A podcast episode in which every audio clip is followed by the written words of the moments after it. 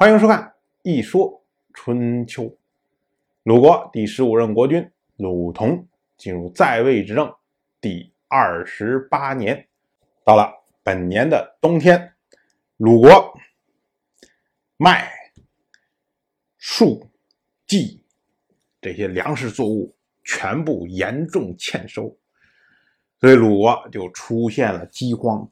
这时候呢，鲁国大夫长孙臣向齐国购买粮食，这个呢也是符合礼数的，但是呢受到了当时一些人的讥讽，因为按照当时的习惯来说啊，你国家正常情况下应该有三年的储备，这个好像我们之前也讲过，因为地无三年荒，地无三年丰，就是说你这个土地啊，不管怎么种，它呢丰收。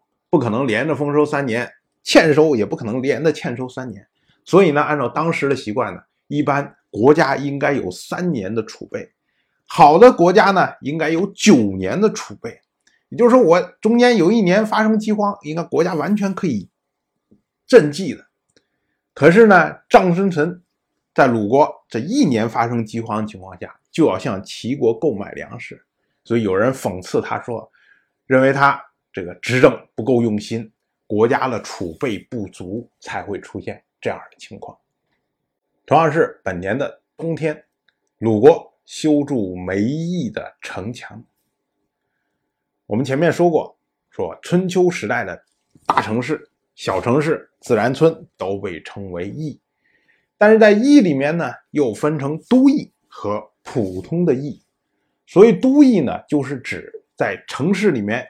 有宗庙、有先君的牌位的这种情况，也被简称为都。比如说，像鲁国的始祖是周公姬旦，所以呢，在鲁国的国都有所谓周公庙，有姬旦的牌位，所以呢，我们称它为鲁都，其实就是鲁国的都邑。也称为呢大都，就是相对于其他的这些来说的。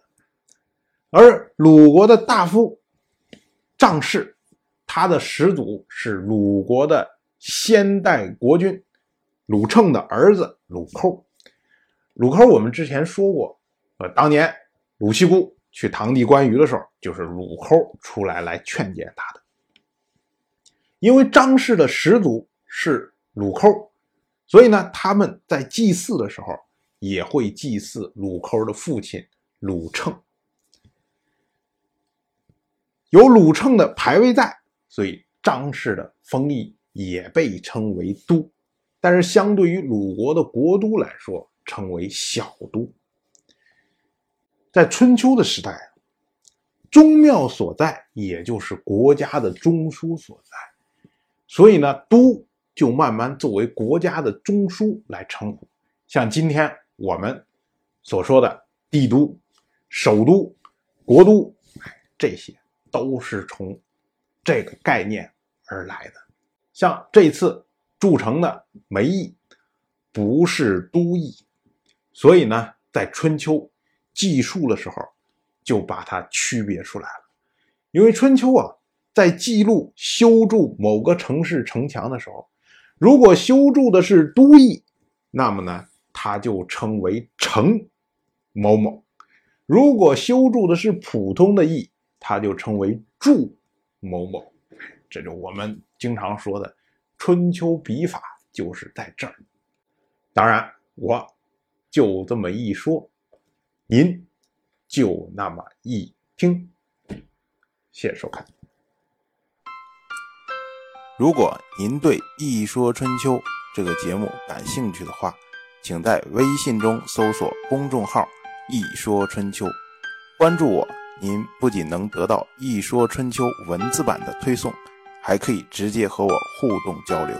我在那里等待您的真知灼见。